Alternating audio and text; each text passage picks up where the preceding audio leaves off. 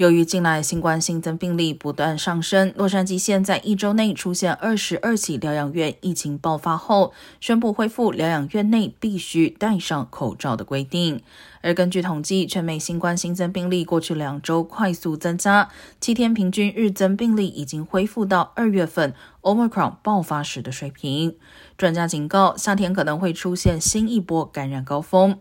而更令人忧心的是，华盛顿大学的模型推估，目前仅有百分之十三的阳性病例被通报，大多数在家自筛阳性和无症状的病人都没有被统计到，意味着感染人数可能远比想象中要多。